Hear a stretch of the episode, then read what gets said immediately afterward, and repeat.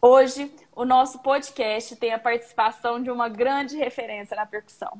Ele é percussionista há 23 anos, está no comando do surdo no grupo Ferrugem e é idealizador da resenha de segunda.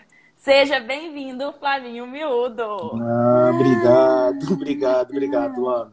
Eu estou aí para somar mesmo com o pessoal da percussão, com todo mundo que está tentando deixar uma mensagem bacana dentro do movimento né, do samba. E, pô, tô aí, tô para somar com vocês aí. Obrigado pelo convite. Flavinho, hoje você se tornou uma grande referência já para a galera da percussão.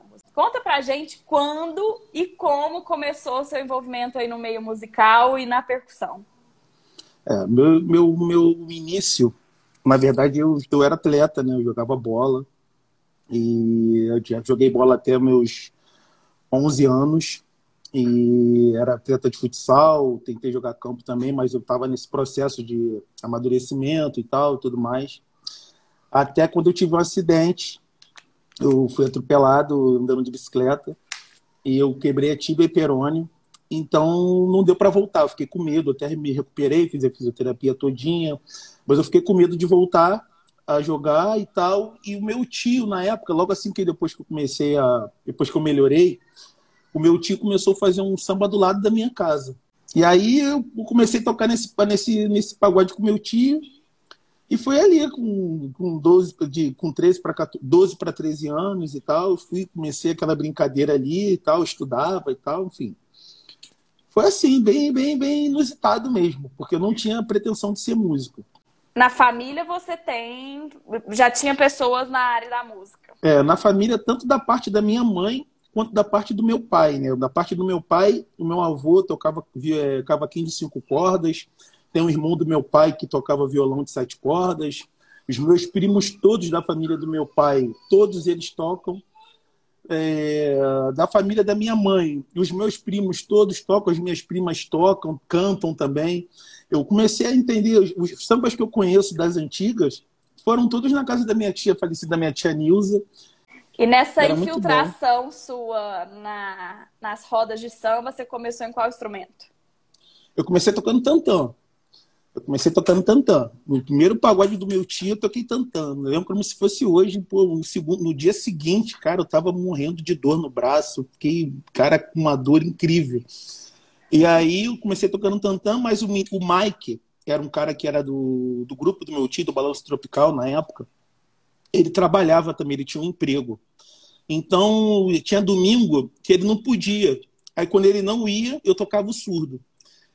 Aí, quando ele não ia, eu tocava um surdo. Só que teve uma época que ele não conseguiu mais ir. Ele, ele começou a trabalhar direto. Eu fui, comprei um surdo e comecei a trabalhar e comecei a tocar. Então, na verdade, se tornar percussionista foi uma sequência de, de oportunidades que foram aparecendo. Foram, as oportunidades foram aparecendo para mim. Justamente. Em lugar nenhum, nem, hora nenhuma você pensou, quero ser percussionista. É, não, na verdade, já, por, por conta do meu pai, né, do meu irmão também, era uma coisa que era muito viva. O meu uhum. irmão, e também aqui na casa da minha tia, sempre fui candomblé, sempre a gente via, eu sempre assisti muito, sabe? É, tocando a tabaque, é, é, pô, percussão, meu irmão estudando, sabia nos shows do meu pai, do meu tio, sabe? Dos caras que sempre foram. De mulher que eu já ia pra roda de samba, sabe? Eu já era uhum. muito já viciado em samba. Quais foram suas maiores referências nessa época aí? A minha referência sempre foi, elas continuam sendo as mesmas, cara, desde quando eu me entendo por gente, que é o seu antenor maior, meu pai, meu irmão, Pretinho, Nene Braus, Guleba, Beloba, Marcelinho Moreira. Essas pessoas eu, eu, continuo admirando e vou continuar admirando. André Rocha, Tchá Tchá Tchá.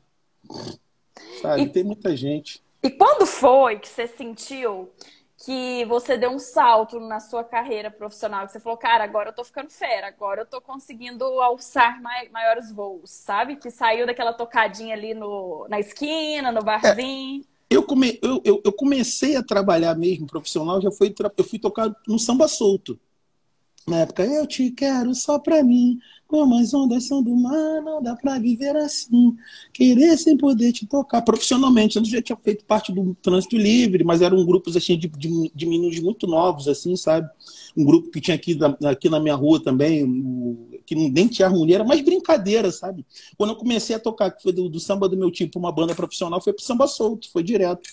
Já fui trabalhar já com samba solto, depois não deu certo, o grupo já estava meio que no fim.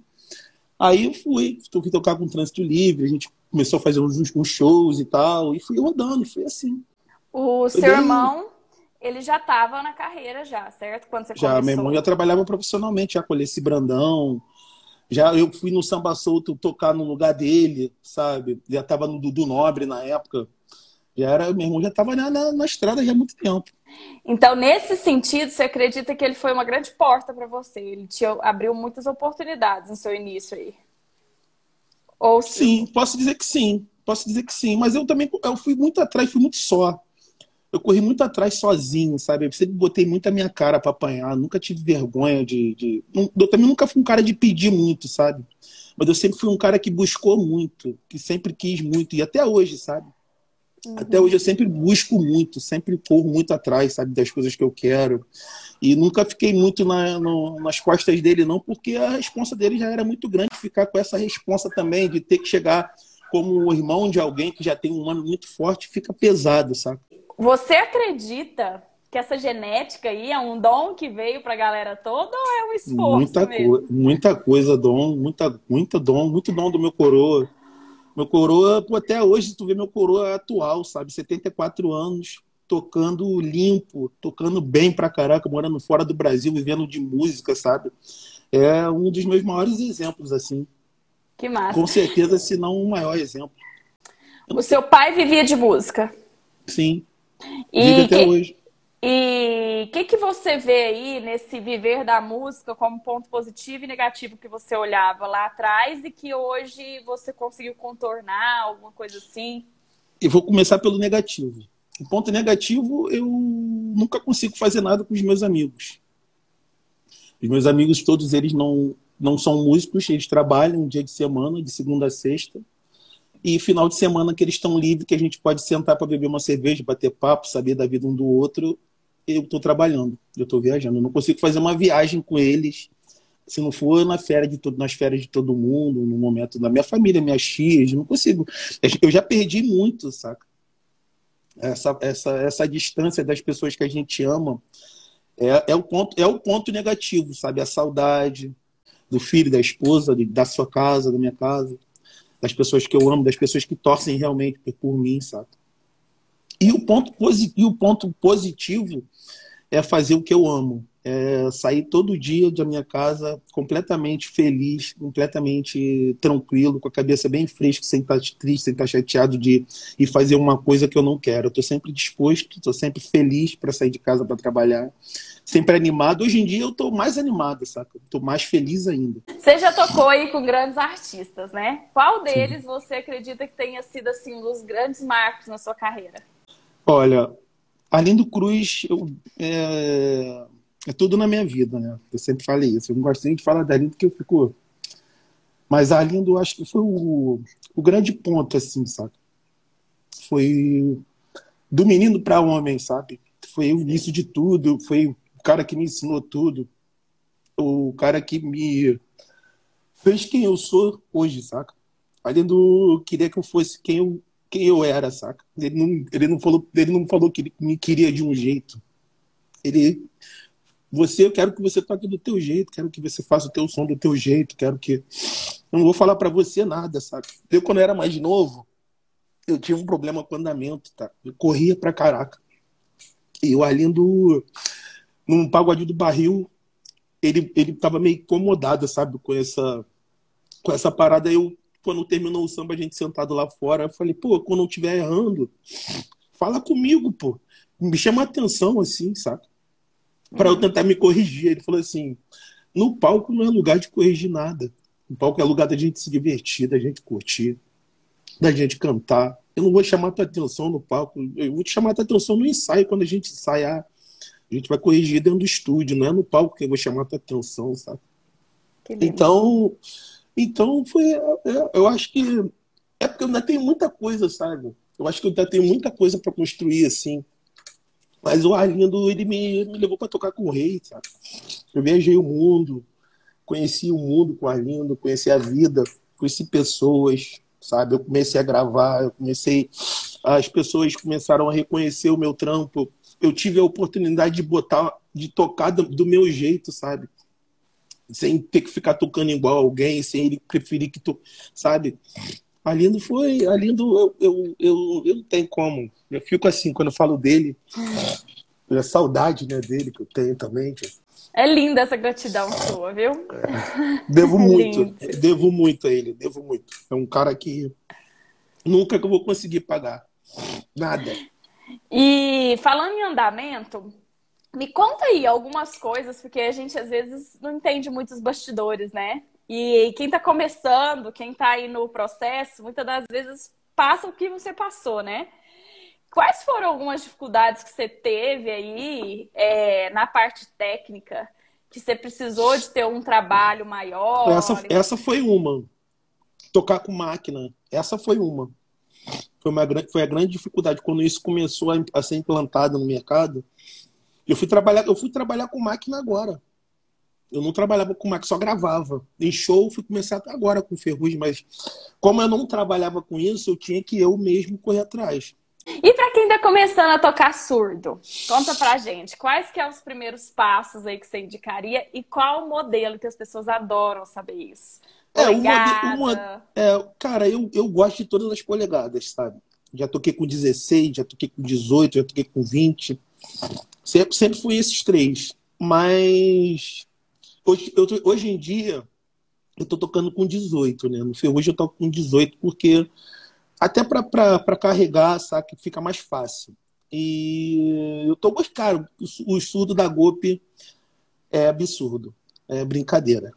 Eu tô tocando um mês, com surdo é zero, zero bala, dois meses, sabe? Tu vê o som do instrumento, meu Deus do céu, é gigantesco, sabe? É, é, uma, é um grave, uma ponta, é médio, tem tudo. Tá tudo ali. Tá e hoje, hoje você toca no de alumínio, né? Mas é. coloca aqui pra gente, que tem muita gente que tem essa dúvida. O escolher de madeira, de alumínio, qual a diferença ah, eu pre deles? Eu, pre eu prefiro de madeira porque o madeira fica mais seco. O de madeira ele não tem um som de dentro, de dentro do corpo. Alumínio e, e aço, ele fica um som, fica um som rodando dentro do surdo, saca? Então não fica preciso, não fica sequinho. O madeira fica sequinho fica perfeito. Eu, gravo, e... eu só gravo com madeira. E para quem está começando, o que, que você dá os primeiros passos? Ah, a dica, a dica para quem está começando é ouvir o seu gordinho, ouvir tudo que ele já gravou, prestar bem atenção no que ele faz, da forma que ele conduz, saca? Acho que não tem dica melhor. A dica é ouvir os discos do fundo de quintal, os discos que o gordinho toca, Bete Carvalho, saca? é, ouvir, ouvir o que ele deixou pra gente aí. Ele deixou tudo. Ele deixou tudo, tá tudo aí. E hoje, nessa jornada toda que você passou aí, que você já passou pela música, você viu muitos perto que começaram com você e que de repente não conseguiram se projetar, outros desistiram e assim por diante. O que, que você vê nessa galera toda é que foram que é pontos cruciais para um percussionista conseguir realmente se destacar, se manter dentro do mercado da carreira? Eu acho que o cara que não dá certo é o cara que não consegue se, se enquadrar dentro do movimento, porque hoje em dia o que, o que a gente mais está buscando é o groove. É o groove de todo mundo tocando junto. É, todo mundo numa, numa, numa tocada só, saca? Todo mundo, todo mundo misturado um com o outro. E quem não consegue compreender isso, infelizmente, ele não fica, ele não, ele não engaja, porque o cara não, pô, botar o cara para tocar, mas na hora que for groovar, o cara tá fazendo uma loucura, tá fazendo um negócio, tá fazendo uma coisa que tá completamente fora do que a gente tá querendo. Então, acho que a pessoa não se enquadra porque não tá afim mesmo de se enquadrar, porque ou se acha melhor que todo mundo, ou não tá, não tá, não tá conseguindo perceber que a música é união, não é solo, sabe? mais que o cantor seja solo, mas ele precisa de uma banda ali. Ele precisa, a banda precisa tocar com ele, deixar ele confortável para ele fazer o trampo dele, saca? Acho que é isso. Então, realmente, hoje você vê como um fator crucial para um percussionista se manter no mercado, ele ter uma boa convivência em grupo, realmente. E tocar bem também, ter uma tocada claro. limpa, ter uma tocada limpa. E como Pará. foi a sua chegada aí no Ferrugem? Conta pra gente dessa questão do que, que vocês estão focados no grupo e assim por diante. É, a chegada no Ferrugem foi, pô, tá sendo maravilhoso. É muito bom, muito bom. O Ferrugem é o maior cantor do Brasil, saca? O Ferrugem, é um, além de ser uma pessoa espetacular, é um talento fora do normal. É, a gente sempre se surpreende, né? A gente não tem uma parte no show, no Até Que Enfim, que a gente fica desafiando ele, na verdade, né? Porque cada vez ele faz uma frase diferente, cada hora ele faz uma frase diferente. Eu acho que até ele mesmo se surpreende, sabe? Porque ele tem tanto conhecimento, ele escuta tanta coisa, ele é, é tão antenado, sabe? Ele canta os piseiros assim, coisa que, cara, que é difícil, sabe? Forró, ele canta rap, ele canta trap, ele canta black, ele canta tudo, canta MPB, ele é absurdo. Está sendo maravilhoso, sabe? Eu sempre tive vontade de trabalhar com meu irmão, eu sempre tive vontade de viajar com ele, de conhecê-lo, né? Porque cada um foi para um lado cada um na sua carreira foi para um lado. Ele foi para um lado mais de pagode, eu fui para um lado mais de samba. Eu trabalhei um tempão com Arlindo Cruz, ele trabalhou um tempão com Sorriso Maroto. Depois fui trabalhar com, com outros artistas e tal. E, pô, eu tava, né, tava sentindo essa necessidade, sabe? A gente teve um grupo, aí o grupo não deu muito certo, enfim, eu tava com essa vontade de trabalhar com ele, sabe? Era uma, era uma, era uma coisa que eu tava o tempo todo buscando estudar mais, crescer mais como músico, me dedicando cada vez mais para que eu conseguisse chegar perto dele, sabe? Para eu conseguisse trabalhar com ele. E graças a Deus, toda essa minha dedicação, toda essa essa essa essa vontade se concretizou. É meu parceiro de quarto, é o cara que eu que é minha referência, é o cara que eu me inspiro, sabe? É, é um músico que eu que eu admiro, que eu sou fã que eu idolatro mesmo, sabe? Que eu, que eu rasgo uma seda mesmo, porque ele é espetacular mesmo. E, e é isso, graças a Deus, demorou. Eu tô trabalhando vinte e poucos anos de, com música, sabe? E eu nunca desisti disso. Nunca desisti. Sempre foi, sempre foi o meu ideal estar ali perto dele, sabe? Porque eu sempre via ele saindo de casa, quando ele nem trabalhava. Sempre via ele trabalhando, viajando para tocar com a Alessia para viajar, para ajudar a gente dentro de casa e tudo mais. E sempre foi um desejo meu estar tá ali, estar tá do lado dele, viajar, conhecer pessoas que eu não conhecia, ter outro know-how musical, sabe? E graças a Deus, demorou uns 20 e poucos anos, uns, uns 20, 23. Mas eu consegui. Mas chegou. Chegou. E eu estou aproveitando da, eu tô aproveitando da melhor maneira. Graças a Deus. Parabéns, parabéns pelo seu esforço, viu? Obrigado. É, Obrigado. Tô me segurando aqui, viu? Porque tá, tá punk essa live, viu, gente? É, conta pra gente sobre o seu projeto Resenha de Segunda. Resenha de Segunda. Resenha de Segunda é um projeto que eu faço desde 2013. Comecei fazendo aqui no meu bairro mesmo, na Praça Seca. E aí a gente fazia um futebol, do futebol a gente eh, fazia um churrasquinho, depois começava um samba, era desligado e tal. E a gente fez aqui um mês, assim. E depois a gente foi lá para quatro dias e a gente ficou até, até o início do ano passado. E, cara, foi maravilhoso. É maravilhoso. A resenha não foi, a resenha é. Porque ainda vai acontecer mais algumas coisas sobre a resenha. A resenha tem um single, que é o Ninguém Vence Sozinho. A gente tem um vídeo, que é a Roda de Samba da Resenha de Segunda, que está no YouTube. Já tem mais de 300 mil visualizações. A gente tem um podcast, que é o Resenha Atendendo Miúdo, que já saiu do Nene Brau. Eu já fiz com Rafael dos Anjos, Júlio do Vopo Sereno, é... Marechal, Fábio Marechal. Fiz com Márcio, do, Márcio Alexandre do Fundo de Quintal.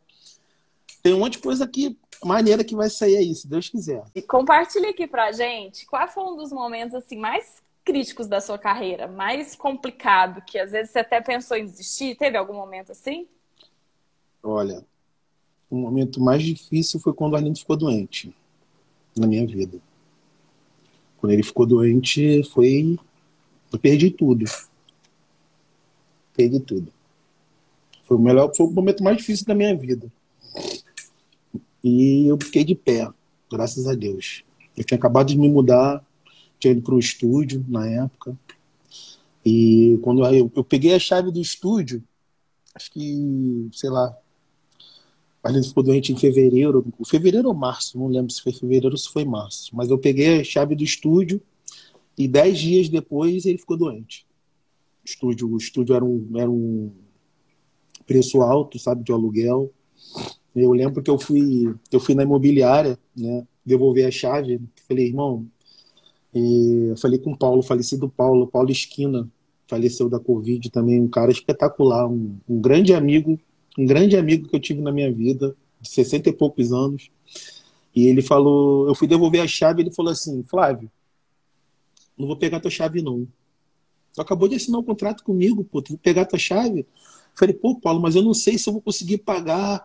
Pô, o cara ficou, o artista que eu trabalho ficou doente, eu sou músico, eu só sei fazer isso, eu não tenho um emprego, bababá, não sei mexer no estúdio ainda, não sei como é que vai ser minha vida, bababá. Ele falou assim: faz assim. Se você não conseguir pagar o aluguel, eu pago. Foi assim. Voltei para o estúdio e, graças a Deus, eu nunca precisei que ele pagasse um aluguel meu. Eu Caraca. consegui aprender a mexer no Pro Tools, a botar o estúdio para funcionar. Aí pintou um, eu fiz o som, o Sony Life com Dilcim. Aí pintou um dinheirinho, eu comprei uns microfones, eu consegui equipar o estúdio, consegui botar o estúdio para funcionar. Aí começamos a fazer os ensaios da Mania 360 lá no estúdio, o dinheiro que vinha eu pagava o aluguel, pagava uma luz, botava comida dentro de casa, fui dando um jeito. E graças a Deus não me faltou nada. Agora, para a gente ir para os finalmente do nosso podcast, a gente tem uma brincadeira que é bateu, levou. Eu te faço uma pergunta e você manda uma resposta, ok? Uhum. Qual é o melhor instrumento de percussão para começar? Para se Tamborim. iniciar? Tamborim. Qual é o instrumento de percussão que você já tocou, você já tentou tocar, ou você toca, que você acha mais complexo, assim? Eu acho que é cuíca. acho que é cuíca. É, qual é o ritmo musical que você mais gosta de tocar? Ah, samba, esquece.